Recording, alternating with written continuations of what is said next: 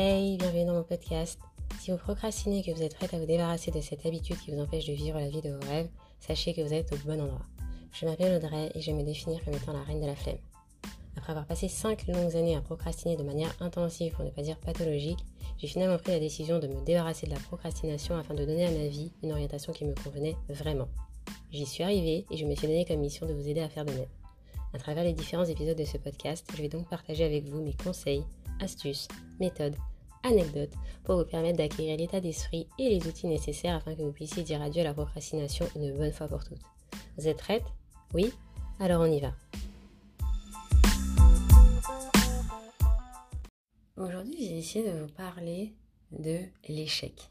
C'est un épisode en mode freestyle.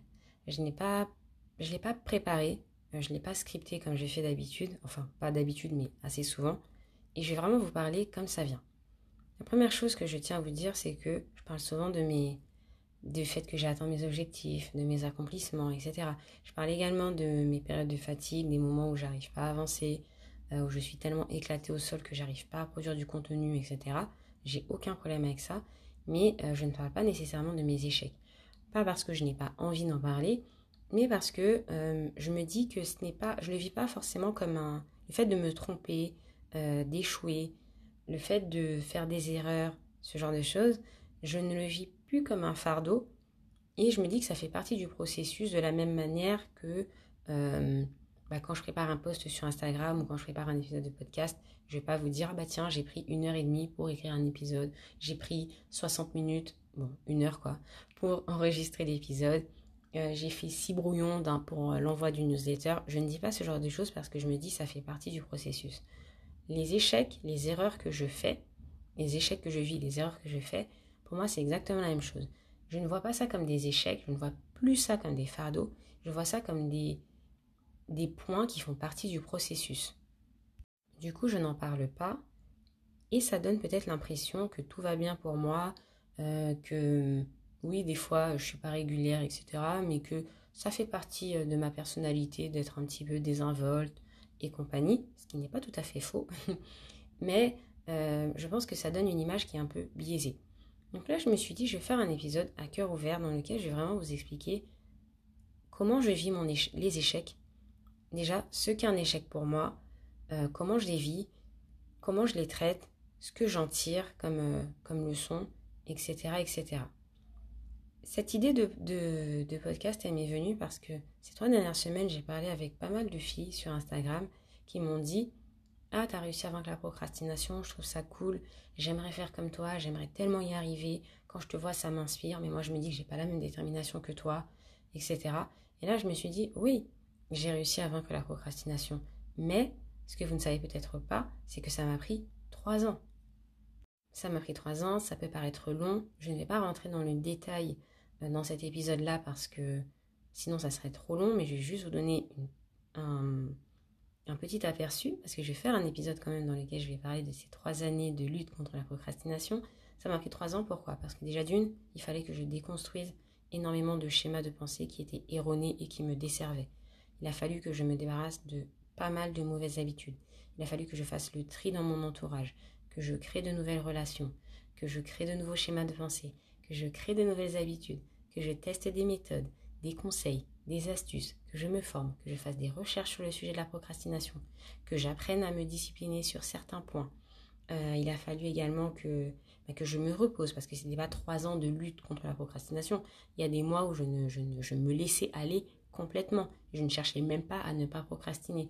Donc ça a été un très long cheminement pour euh, une raison bien précise, c'est qu'il fallait, selon moi, que je passe par toutes ces épreuves, toutes ces phases pour pouvoir être en mesure de voir un maximum de choses, d'avoir un maximum d'expérience pour pouvoir aider le maximum de personnes. J'ai vécu la procrastination à fond pendant 5 ans. Je sais ce que c'est que d'être frustré, de se sentir coupable, d'en avoir marre, d'être découragé, de se demander si on va un jour s'en sortir, euh, de, se rabaisser soi-même, etc. Ensuite, j'ai pris 3 ans pour euh, lutter contre la procrastination. J'ai connu des moments de difficulté, des moments de joie, des moments de haute motivation, des moments où il fallait, il fallait que je fasse appel à ma discipline, des moments où il fallait que je me fasse violence. Euh, j'ai testé tout un tas de choses, je suis passée par énormément de choses. Donc, quand une personne vient à moi avec une problématique, dans 90% des cas, je suis en mesure de dire Ouais, je suis passé par là, je sais ce que tu ressens, voilà les pistes de réflexion que je te propose d'explorer, peut-être qu'il faut que tu travailles sur, sur ci, sur ça, etc. etc. Toujours est-il, ce que je voulais vraiment, euh, ce sur quoi je voulais axer mon, épisode quand même, parce que là je suis en train de m'égarer, c'est euh, le fait que des fois j'échoue. Et ces échecs, je les prends plus comme euh, des choses négatives, je les prends plus comme des choses qui vont, entre guillemets, m'arrêter et m'empêcher de progresser, je les prends comme des bénédictions. Parce que plus j'échoue, plus j'apprends. Plus j'apprends, plus je suis en mesure d'aider des personnes. Aujourd'hui, quand je fais une erreur, quand j'essuie un échec, je ne m'arrête plus à hum, ce côté un peu négatif. Je sors de, de la déprime parce qu'il faut savoir qu'à chaque fois que j'ai un échec, je m'accorde une petite période de déprime autorisée. C'est-à-dire que je revis, je vis pardon, euh, l'émotion à fond, la tristesse, la déception, la colère, la frustration, peu importe l'émotion euh, en question, là où les émotions en question, j'ai vu le truc à fond et ensuite je me dis ok, j'ai vécu ça à fond, ça a duré trois jours, maintenant je passe à autre chose. Généralement, pour être tout à fait euh, précise et honnête, quand je sens que je vais me sentir mal, que la déception que je ressens ne passe pas au bout de peut-être une demi-journée ou une journée, je me dis, ok, là, je vais peut-être avoir besoin d'un petit temps pour encaisser le truc. Je me pose, je fixe une deadline. Cette déprime va durer deux jours, trois jours. Ça peut aller jusqu'à sept. C'est très, très, très, très rare que je m'accorde plus de sept jours de déprime autorisée. J'appelle ça comme ça. Euh, mais je mets un cadre. Et je me dis, une fois que ce délai est passé, je passe à autre chose. Je ne me morfonds plus, je sors de mon lit, je reprends une vie sociale et je vais de l'avant. Toujours est-il, pour revenir à ce que je disais, j'ai ma petite période de déprime.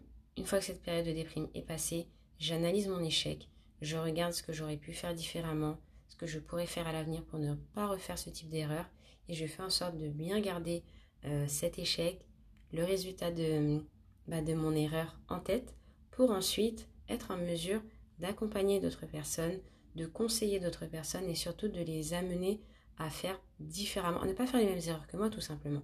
Je vais vous donner deux exemples.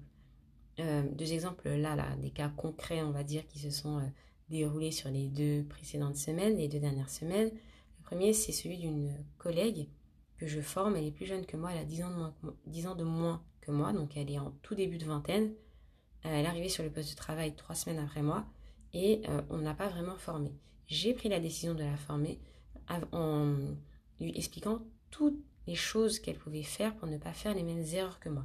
Je lui dis voilà, si tu procèdes de cette manière-là, il faut que tu penses à faire ça, ça et ça, parce que sinon tu auras telle, telle, telle conséquence. Des conséquences que j'avais moi-même expérimentées, puisque euh, moi, personne ne m'avait formé et que j'ai appris un petit peu sur le tas. Ce qui n'est pas une mauvaise chose, mais c'est pas le sujet de cet épisode, donc concentre-toi Audrey. Bref, j'ai pris le temps de former ma collègue et aujourd'hui, elle travaille d'une manière qui est vraiment fluide. Elle ne fait pas les mêmes erreurs que moi. Elle fait des erreurs, bien entendu, mais ce sont des erreurs qui sont euh, différentes, qui me permettent également d'apprendre et de faire en sorte d'améliorer le processus, d'améliorer l'organisation et de faire en sorte que le travail de tout le monde soit beaucoup plus, fluide. Après là, j'ai fait un très très gros raccourci parce que je vous ai pas expliqué le contexte dans lequel je travaillais, etc. Mais ça n'a pas d'intérêt pour cet épisode-là. C'est juste pour vous donner un petit exemple. Ça, c'était le premier. Le deuxième exemple, c'est celui de mon neveu qui va bientôt avoir 16 ans et qui, depuis quelques mois, me demande des conseils pour créer un business en ligne. Je ne suis pas coach business, euh, je n'ai même pas de business euh, prospère, on va dire. Je suis en train de créer ma marque, je suis en train de créer mon identité. Bref, toujours pas le sujet de cet épisode, donc je vais me reconcentrer. Je vais me concentrer sur ce dont je parlais.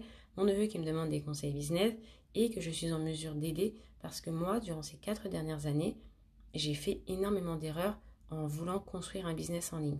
Donc tout ce qu'il ne faut pas faire, je suis en mesure de lui, de lui transmettre et je suis en mesure de lui faire. Là, je lui fais gagner du temps. Le petit, il est en train de là construire son business plan en quelques semaines. Je sais que peut-être d'ici la mi-mai, ce sera réglé, tandis que moi, il m'aura fallu 4 ans pour vraiment avoir une idée de ce que je voulais vraiment faire, de la façon dont il fallait que je procède, des personnes dont je devais, euh, auprès de qui je devais aller chercher des conseils, euh, des investissements que je devais faire et compagnie.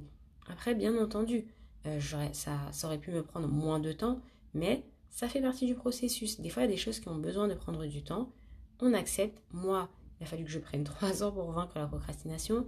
Il a fallu que je prenne 4 ans pour savoir ce que je voulais vraiment faire avec l'histoire d'une fainéante. Et c'est ok.